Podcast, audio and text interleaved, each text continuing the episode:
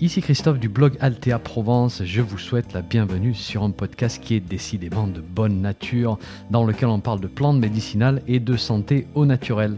N'oubliez pas de vous abonner à ma lettre d'information en suivant le lien dans le descriptif du podcast, c'est gratuit. Chaque semaine, je vous envoie des informations utiles et pratiques sur les plantes et la santé. Et puis au passage, vous allez recevoir un petit PDF cadeau sur la confection de produits maison à base de plantes. Allez, si vous êtes prêts, on démarre. 3, 2, 1, c'est parti. Bonjour, je vous parle de plantes depuis 2010 et je ne vous ai encore rien dit sur la feuille d'artichaut. Là, il y a vraiment un bug parce que c'est une plante médicinale assez majeure et en plus, si vous jardinez, vous allez l'adorer j'ai pas d'autres plantes médicinales en tête qui donnent autant de matière végétale chaque année et qui s'utilisent en fait à des doses relativement faibles par rapport à d'autres plantes. Donc vous voyez un petit peu le truc. Culture facile, produit beaucoup au jardin et on en consomme peu. Voilà, donc qui dit mieux? Alors nous sommes mi-janvier, alors où j'enregistre cette vidéo, les fêtes sont derrière nous, vous vous sentez peut-être un peu dans un état de dyspepsie avec sentiment de plénitude. Ah ouais, ça en jette. Et ne vous inquiétez pas, c'est très simple à comprendre, on va en reparler. La feuille d'artichaut arrive à la rescousse pour cette situation et pour pas mal d'autres choses d'ailleurs. Mais attention, on l'utilise pas n'importe comment non plus parce qu'elle peut provoquer des petits effets indésirables. Le guide complet de ses propriétés et de son utilisation, c'est ici, vous êtes arrivé au bon endroit. Je vais d'abord vous expliquer tout ce qu'elle sait faire. Et puis ensuite, je vais vous aider à la positionner en utilisant trois catégories de situations que vous allez obligatoirement rencontrer si vous travaillez avec les plantes. Avant de démarrer, je vous rappelle deux points importants. Tout d'abord, je ne suis ni médecin, ni pharmacien, ni professionnel de la santé. Je suis là pour partager des informations avec vous, mais ceci ne remplace pas un suivi médical et n'a pas vocation d'être diagnostic ou prescription. Et deuxième point, vous nous demandez souvent comment vous pouvez nous soutenir et nous remercier pour tout ce contenu gratuit qu'Alter Provence met à votre disposition depuis 2010 et qui représente des milliers et des milliers d'heures de travail pour moi et toute l'équipe, travail effectué en grande partie bénévolement. Eh bien, vous trouverez un lien sous la vidéo avec des explications. On vous envoie bien sûr au passage toute notre gratitude pour votre soutien. Allez, on démarre avec un peu de botanique. L'artichaut, c'est Cinara cardonculus var scolimus, bien évidemment. C'est une plante vivace et cultivée de la famille des astéracées, c'est-à-dire qu'on ne la trouve pas en nature. On va trouver ses ancêtres en nature, qui sont différents chardons, mais le plant d'artichaut, c'est au jardin que ça se cultive. On l'apprécie beaucoup pour ses gros capitules floraux, et dans ces capitules, eh ben, c'est surtout ce réceptacle bien charnu entouré de bractées qu'on utilise comme aliment. Donc pour employer des termes un petit peu plus simples, pour l'assiette, on veut la fleur, pour la tasse, on veut la feuille. Donc en arboristerie, on va utiliser les grandes feuilles divisées, un plant d'artichaut assez mature, je ne sais pas si vous en avez vu, parfois on passe à côté d'un jardin, on ne peut pas rater la plante tellement elle est grosse. Euh, donc euh, voilà, en particulier si vous avez une bonne terre, vous allez voir ces grandes, très grandes feuilles produites, c'est assez impressionnant. Donc comme je vous disais, très bon rendement par rapport à d'autres medicinales. Et on peut démarrer la plante à partir des graines, c'est relativement simple. On peut aussi très facilement trouver des plants engodés dans la jardinerie du coin. Alors la question souvent, qu'on se pose, c'est est-ce qu'il y a des périodes de récolte plus propices pour les feuilles? Alors j'ai regardé les études pour essayer de voir s'il y en avait des, données pour comprendre les variations qu'on peut observer avec certaines espèces d'artichauts et au fil des saisons.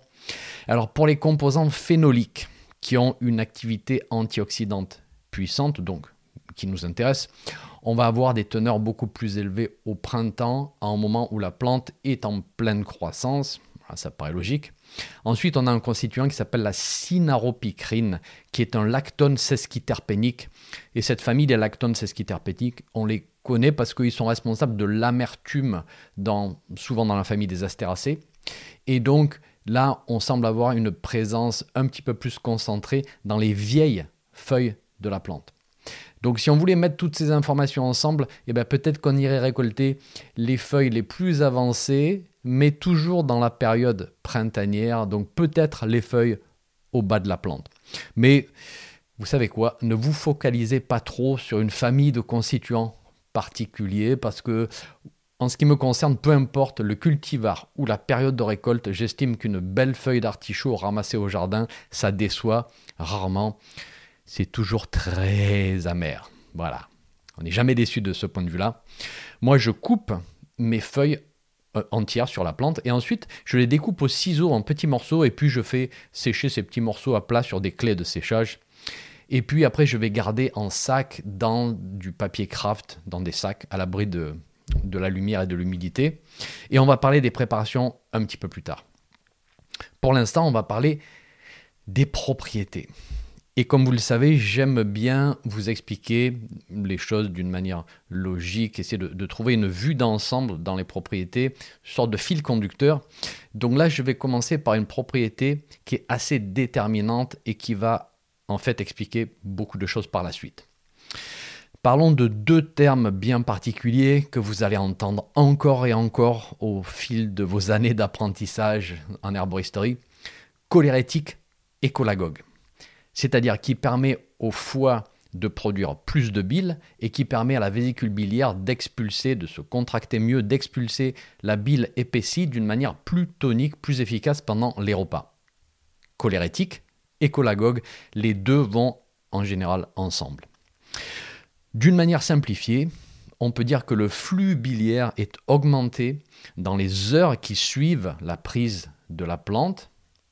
Et cette propriété, on va la trouver au cœur de tellement de stratégies dans notre pratique de l'herboristerie holistique qui se concentre principalement sur le terrain de la personne, sur la personne dans son ensemble. Le foie, vous le savez, c'est cette incroyable usine de recyclage et de détoxification du corps.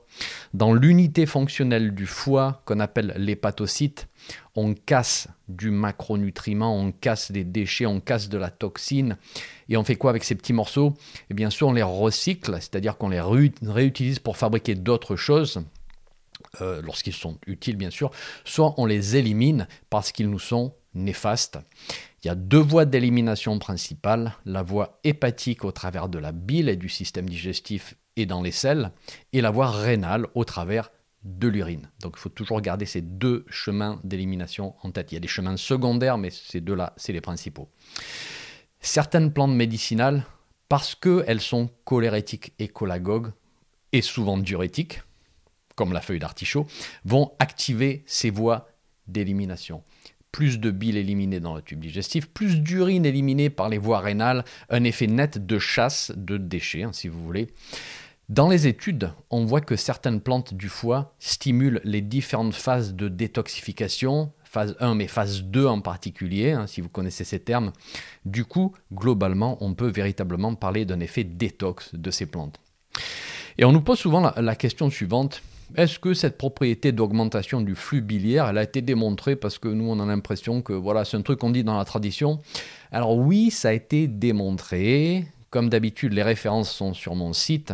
On a par exemple une étude de 1994 euh, en double aveugle contre placebo. Alors, faite sur un petit groupe de participants. Donc, ça sera un reproche qui est fait à l'étude, clairement, mais comme vous le savez, les gros budgets dans notre monde, ça n'existe pas. Donc il faut qu'on arrive à se satisfaire de petits échantillons.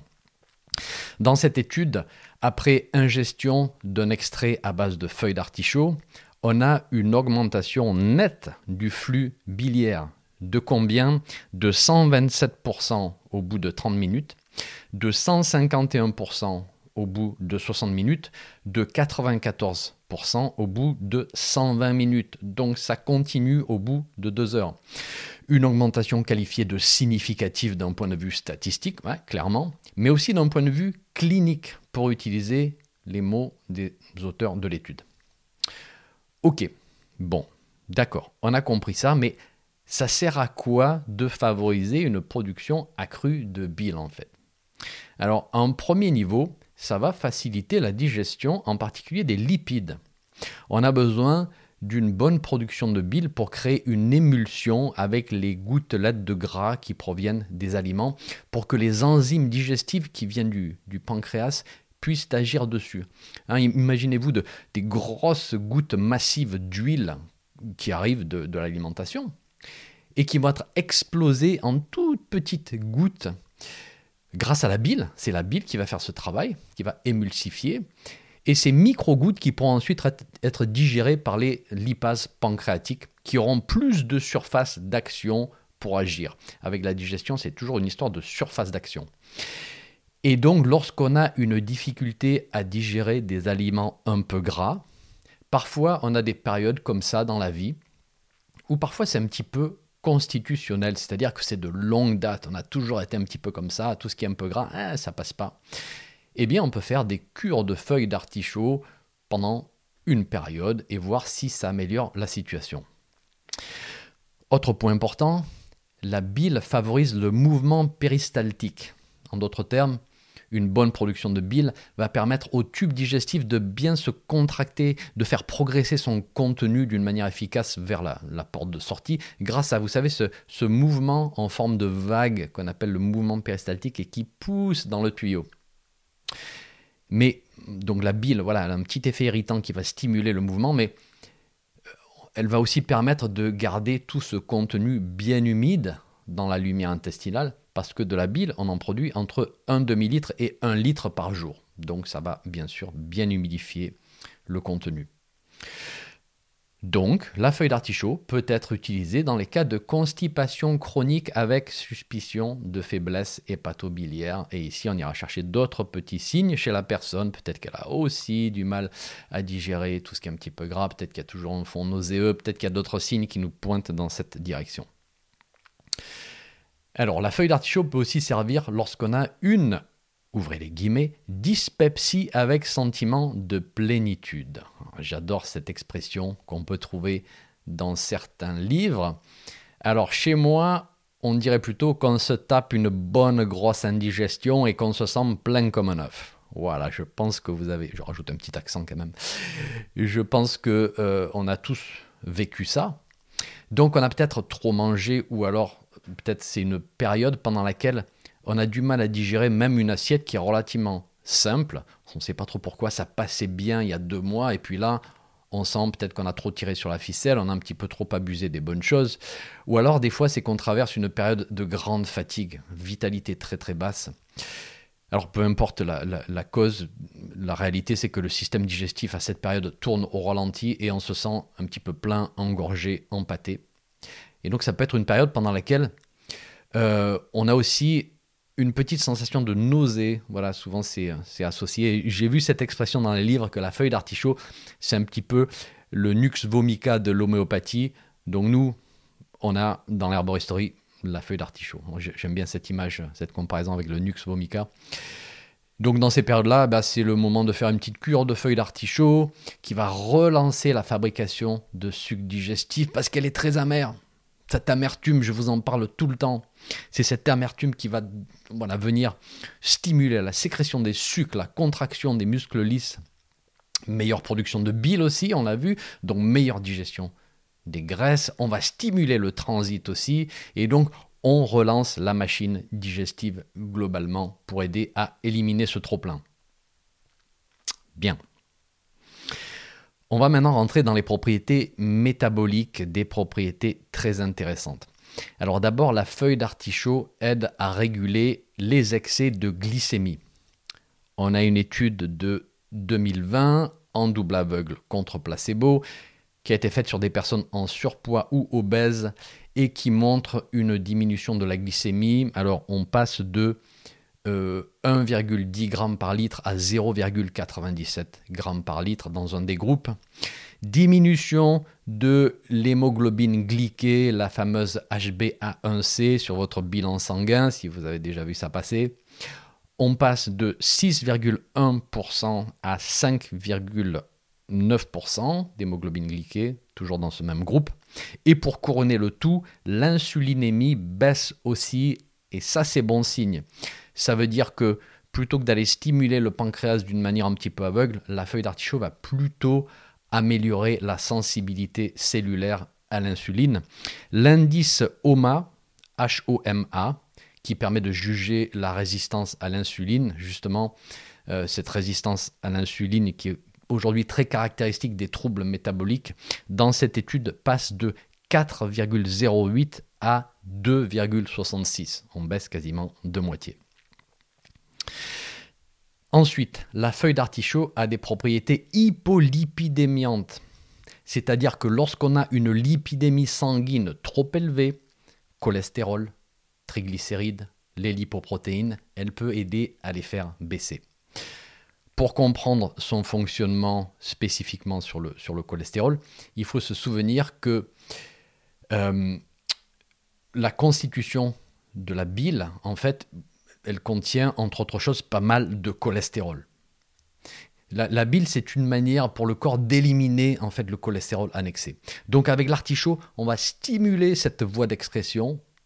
Et si on combine l'artichaut avec du psyllium ou des graines de lin ou toute autre plante ou aliment qui contient beaucoup de fibres qui vont capturer ce cholestérol qui a été excrété pour mieux l'éliminer dans les selles, dans le tube digestif, eh bien, on a une intervention qui peut s'avérer efficace.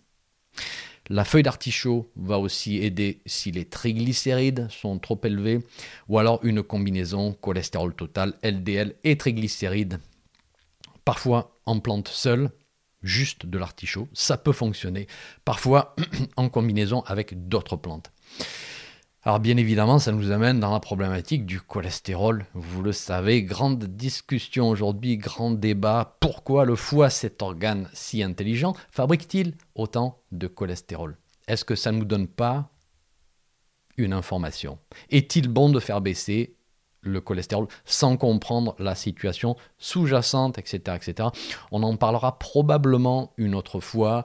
Ça mérite d'être un sujet à part parce que la discussion est assez longue. En tout cas, le cas typique que j'ai rencontré personnellement, c'est la personne qui vient demander conseil parce qu'elle a fait un bilan sanguin avec son médecin. Le cholestérol ou les autres lipides sanguins étaient trop élevés depuis déjà un petit bout de temps et le médecin a dit, en gros, je vous donne encore trois mois ou six mois, essayez d'améliorer les choses par vous-même. Si ça ne s'améliore pas, je vous prescris une statine. Donc pendant quelques mois, on met en place un petit programme avec des plantes qui peuvent aider à faire baisser ces taux, sachant qu'ensuite, pour le plus long terme, on aura une discussion beaucoup, beaucoup plus large. Parce que comme on l'a dit, faire baisser comme ça d'une manière aveugle, ça ne nous dit pas grand-chose. Voilà. Alors bien évidemment, voilà, juste pour que vous sachiez, il ne faut pas non plus que la lipidémie soit trop élevée non plus, parce que sinon la feuille d'artichaut, elle va plafonner dans son action. Mais pour, vous donner quelques chiffres, dans l'étude mentionnée précédemment pour les troubles euh, métaboliques, eh ben, les personnes sont passées de 3,9 à 3,4 pour le cholestérol total, de 3,3 à 3,1 pour le LDL, donc ils avaient déjà des taux assez élevés. Et pour les triglycérides, on est passé de 1,35 à 1,28. Ça va dépendre de la personne, mais dans mon expérience, dans la majorité des cas, ça reste plutôt efficace. Ensuite, la feuille d'artichaut a des propriétés hépatoprotectrices, c'est-à-dire qu'elle protège les cellules fonctionnelles du foie contre les dommages. Elle fait baisser l'inflammation du foie ainsi que les marqueurs hépatiques associés. On parle ici des transaminases, des gamma-GT. Alors dans mon expérience, c'est une plante qui est très peu utilisée en fait pour l'inflammation hépatique parce qu'on aura plutôt le réflexe d'utiliser le chardon-marie ou ici en France le desmodium. Alors les deux sont d'ailleurs remarquablement efficaces, mais il ne faut pas oublier qu'on a d'autres outils.